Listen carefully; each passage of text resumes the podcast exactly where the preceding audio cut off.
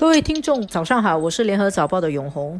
我是华文媒体集团的李慧玲。这个疫情在十一月的时候看起来有点缓和，那么新加坡就推出了一个航空泡泡，希望跟很多国家合作，开放双边的人员往来，可以不用隔离。结果我们本来最先谈好的是跟香港的航空泡泡，没想到还没有起飞，香港的疫情就恶化，然后。航空泡泡就延后，确实，大家面对数字的时候，我觉得大家心里都有数。宣布要做航空泡泡的时候，新加坡跟香港的疫情都控制的不错，而且其实香港总体上来说，今年来他们的疫情没有像新加坡这样有过很严重的时候，控制不错。结果突然间，香港就连续有很多新的病例，在星期天的时候，香港有六十三宗。确诊病例，他们的本土确诊病例到星期二是八十起，越来越多。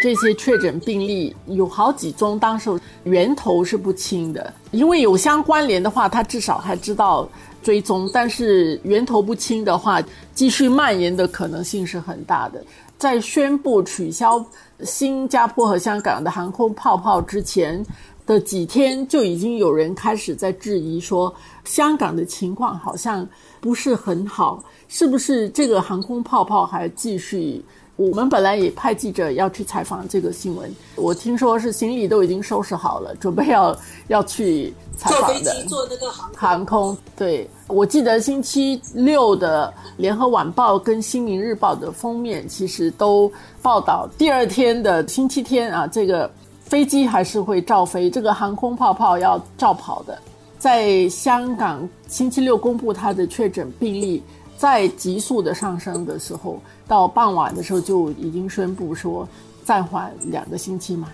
很多人都在说这个两个星期也不一定就可以重启这个泡泡，因为专家学者都分析说，可能之前它已经有隐形的传播链在它的社区里面，之前没有确诊出来，而且。他们的检测也没有这么严格，所以他有可能有些人是无症状感染的。他的之前的一些数字，如果算上无症状感染的话，可能会比公布的高。当然，我相信他的疫情一定可以控制下来的。不过两个星期我看难，所以我们的航空泡泡估计两个星期后还不可能重启。但是这个事情其实有一些启示啊，对大家来说，香港的情况这几天的这些病例追踪的，有一个跳舞群组啊，让人想起我们的那个歌唱群组的那个情况。但是我们当时我很多情况还不是很了解，他们的情况是，我觉得也可能大家已经松懈下来，觉得好像情况好了，没事啊，所以。我们看到的一些视频是他们的这个跳舞群组，有好些人其实也没有戴口罩。我们看到照片，他们的夜店里面人都已经很聚集的很密了，然后警察去突击，还这么多人。嗯，其实新加坡现在需要防范的也是这种心理上的松懈，因为你觉得说安全了，应该没事了，就开始放松。截至我们录音的时候，新加坡是有连续十四天。没有本土的新增病例，这个大家应该可以高兴了。不过一则以喜，一则以忧，啊，可能就是你松懈的时候，那个疫情就会再反扑。不过我觉得这个泡泡后来取消，虽然很多人挺失望的，我们也开玩笑什么泡影啊、泡沫啊，但是这个显示双方，新加坡跟香港双方都非常谨慎的看待。这个航空泡泡，虽然双方都非常急切的希望重启航空的运行，但是经济固然重要，但是回归根本，其实，我们还是觉得安全是第一。那么这个连带着，其实也就是透明、公信力这个东西是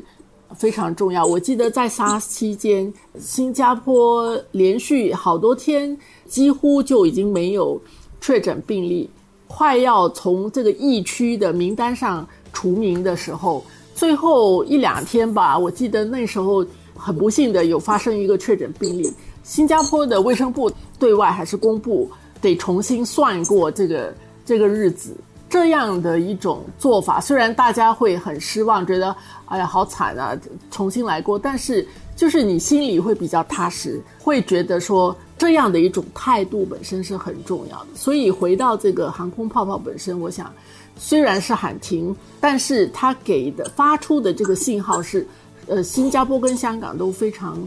严肃，非常对。非常负责任的在看待这个事情。那么，一旦这个泡泡能够真正实行的时候，其实也就是发出的另外一个信息会是，所以双方真的是觉得是安全的。那么，你如果你是作为旅游者的话，你大概可能也会觉得这样去你会比较放心。